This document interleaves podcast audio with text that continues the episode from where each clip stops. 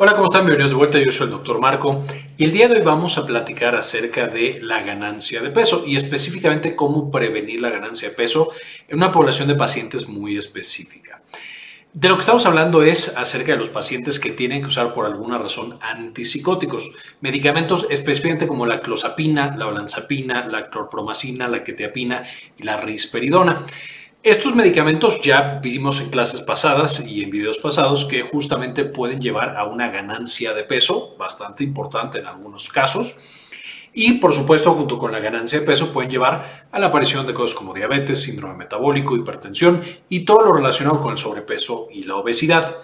Este es un gran problema debido a que una gran cantidad de pacientes requieren el uso de antipsicóticos, no solamente para el manejo de la esquizofrenia, que por supuesto es como la indicación más clara y clásica que tenemos, sino que como ya vimos también en el video de antipsicóticos y farmacología de estos importantes medicamentos se pueden utilizar también para patologías como el trastorno bipolar y la depresión, especialmente que ya falló a unos, eh, un primer antidepresivo que se le da al paciente.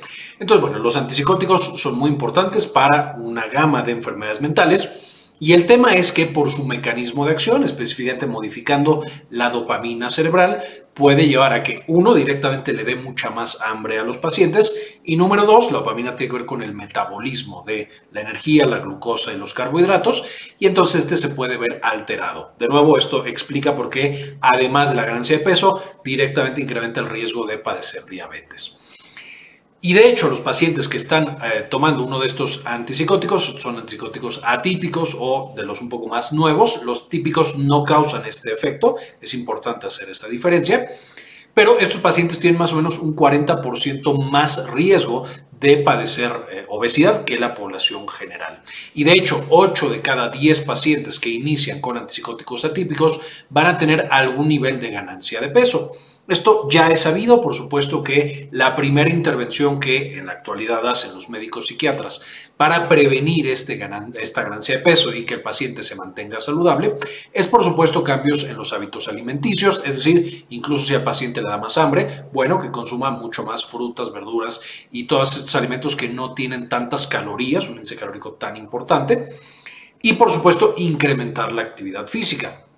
Sin embargo, cualquier persona que ha convivido con un paciente que tiene depresión severa o que tiene trastorno eh, tipo esquizofrenia o trastorno bipolar, específicamente en la fase depresiva, sabrá que es muy complicado, incluso ya con tratamiento, especialmente al principio, tener esta capacidad y esta continuidad para hacer ejercicio extra, para tener una buena alimentación, etcétera, etcétera, etcétera.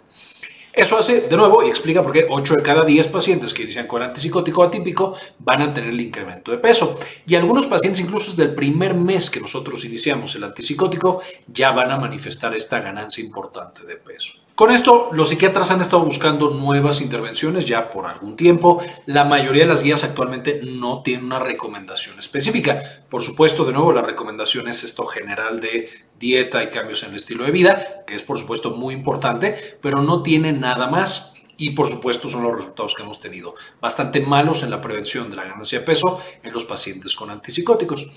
De manera que por primera vez una guía de tratamiento o de uso de antipsicóticos, la guía irlandesa, que por supuesto os voy a dejar muchos de los artículos en la descripción para que ustedes los puedan consultar por sí mismos, acaba de hacer la recomendación de que de manera temprana, cuando nosotros iniciamos un antipsicótico atípico, de nuevo los más comunes, clozapina, lanzapina, clorpromacina, quetiapina y risperidona, se inicia también, ya sea al mismo tiempo o en el primer mes, monitorizar al paciente para ver si está ganando peso y si tiene una ganancia importante de peso, iniciar con metformina.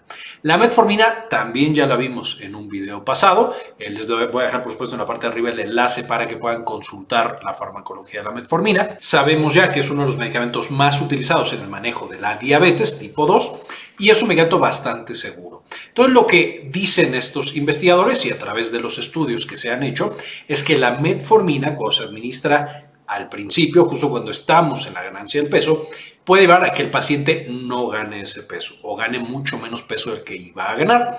Y esto es con una dosis normal de metformina, 500 miligramos, que es lo que se utiliza para también el manejo inicial de la diabetes. Y lo que hace la metformina justamente es prevenir esta hiperfagia y sensibilizar a los efectos de la insulina, literalmente lo opuesto a lo que estarían haciendo los antipsicóticos. Entonces, en esta guía particular, importante recordar que es una guía de todas las guías que hay en el mundo, entonces no es que ya haya tal cual un contexto, pero aquí están recomendando que los pacientes que ganen 7% de su peso en el primer mes de tratamiento con antipsicóticos, 7% es una eh, cantidad considerable de kilos para cambiar en un solo mes y por supuesto asociado a la administración de antipsicóticos, que ellos ya empiecen con esta metformina. Eh, lo que se va a encontrar no es que el paciente pierda peso, la metformina se usa también en otros contextos para ayudarle a los pacientes a perder peso, de nuevo con la prevención de la hiperfagia. Y por supuesto aquí sería el mismo mecanismo, entonces no va a ser que el paciente baje de peso, sino que se mantenga porque está contrarrestando los efectos del antipsicótico. Ahora, para la administración de metformina en pacientes que están tomando antipsicóticos, básicamente vamos a necesitar las mismas precauciones que a los pacientes diabéticos o cualquier paciente que vaya a tomar este medicamento. Ya las vemos con mucho más detalle en ese otro video de metformina, pero es esencialmente el cuidado con la función renal. Si es demasiado baja, aumenta mucho el riesgo de acidosis láctica, que ya se existe con la administración de metformina.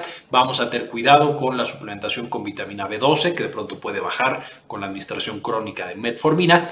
Y por supuesto vamos a tener cuidado o vamos a estar monitorizando cómo responde el paciente a este fármaco. Es bastante seguro, pero tenemos que ser cuidadosos de todos modos cuando se lo mandamos a nuestros pacientes. Y es muy importante contener este incremento de peso porque los pacientes esquizofrénicos eh, con depresión eh, severa o incluso con trastorno bipolar van a tener ya un riesgo aumentado de mortalidad por efectos cardiovasculares que por supuesto se ve empeorado con la obesidad que puede causar los antipsicóticos. Además de que en el propio tratamiento con antipsicóticos, una de las principales causas por las cuales los pacientes dejan de consumir su antipsicótico atípico es debido a este incremento de peso. Entonces, si nosotros podemos prevenir ese incremento de peso, no solamente le estamos ayudando al paciente a que tenga un mejor tratamiento de su patología mental, sino que además estamos protegiendo su salud cardiovascular y disminuyendo su riesgo de muerte.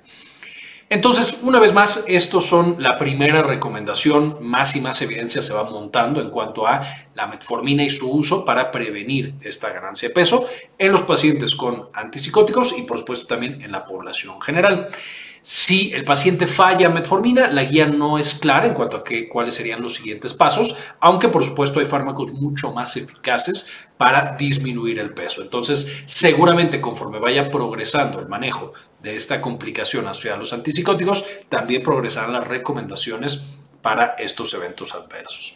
Tenemos también ya un video hablando de la farmacología de los antipsicóticos que les voy a dejar también arriba para que ahí aclaro de manera mucho más específica cuáles son los que causan ganancia de peso y cuáles son los que no causan ganancia de peso y también qué otras indicaciones van a tener los antipsicóticos para el tratamiento de pacientes con enfermedades mentales. De nuevo aquí solo hablamos de las tres más importantes, esquizofrenia, depresión que ha fallado algún tratamiento y trastorno bipolar. Sin embargo, puede haber otros usos dependiendo del paciente. Y básicamente esta es la información que quería compartirles el día de hoy. Espero les sirva y nos permita atender mucho mejor a nuestros pacientes.